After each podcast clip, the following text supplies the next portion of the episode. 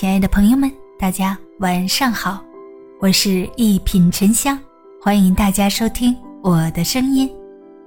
命里的贵人多半是身边的小人物。南怀瑾先生说：“贵人不是遇到的，而是费尽心思创造的。懂得建立关系的人，才能得到贵人的扶持。如果你想提升贵人缘，不妨学习王阳明先生的笨办法。”多感恩身边的小人物，他们才是你命中最值得靠近的贵人。靠近父母，孝顺是第一福田。王阳明有一年上山，看见一个僧人正在打坐。有山中人说，这个僧人非常奇怪，他整日闭目静坐，既不睁眼，也不说话，已经持续了三年。王阳明觉得新奇，于是上前问询道。你是哪里人？离家多久了？僧人说：“广东人，离家十年了。”王阳明问他：“你想家吗？”僧人说：“家中有一老母，时常想念。”随后，王阳明一语道破真谛：“虽然你不言不语，你心中所想一定是家中老母。”和尚震惊。王阳明继续说：“父母子女血脉亲情本是天性。”怎么可能断灭？你不能不念想，说明真性发现。虽然人在寺庙，终究心不在焉。爹娘便是灵山佛，你放着自己的亲娘不敬，你还能敬什么人，拜什么佛？父母便是人间在世的佛，孝顺父母是世间第一福田。靠近伴侣、家庭是人生第一风水。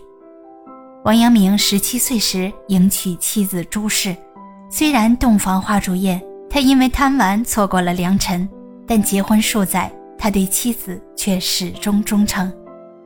朱氏有隐疾，无法生育，在古代是犯了七出之过。王阳明的双亲时常焦急，想要王阳明休妻再娶，但王阳明对妻子始终忠心。为了平衡父母与妻子之间的关系，最后决定过继一个孩子到自己名下。朱氏因为王阳明的举动感到伤怀，甚至背地里给他带回漂亮的美妾。王阳明却对妻子说：“无善无恶心之体，有善有恶意之动。知善知恶是良知，为善为恶是格物。”王阳明一生奉行知行合一。尤其是在做人上，会遵从内心的声音。他敬爱妻子，靠近伴侣，珍惜真情，同他相守的人也会坚定如一，成为他最强健的后盾。爱人与家庭是人生最重要的风水，和谐幸福的家庭无形地影响着人生的轨迹。靠近朋友，守住人生的靠山。王阳明在绍兴教书时。当地的知府时常来向他求教，王阳明见他一身缺点，却从来不说明。有一天，知府南大吉问王阳明：“先生，我浑身都是缺点，为什么你还愿意教我呢？”王阳明说：“为什么你这么认为呢？”南大吉说：“良知告诉我的。”王阳明笑答道：“这也是我的答案。”南大吉听完后大为感动。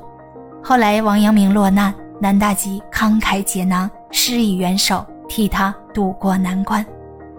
王阳明谢他的时候，南大吉笑道：“这也是良知所为呀。”王阳明用良知启蒙，照亮朋友的人生；同样，南大吉也用良知感同身受，为王阳明铺路。村上春树说。你要记得那些大雨中为你撑伞的人，帮你挡住外来之物的人。这一生我们会遇见形形色色的人，有的人会对我们有所怀疑，有的人却在给我们的人生加油打气。好好珍惜那些默默关注你、扶持你的人，认真去爱生命中带来你爱与希望的人，他们才是你命中真正的贵人。大家好，我是一品沉香，咱们下期见。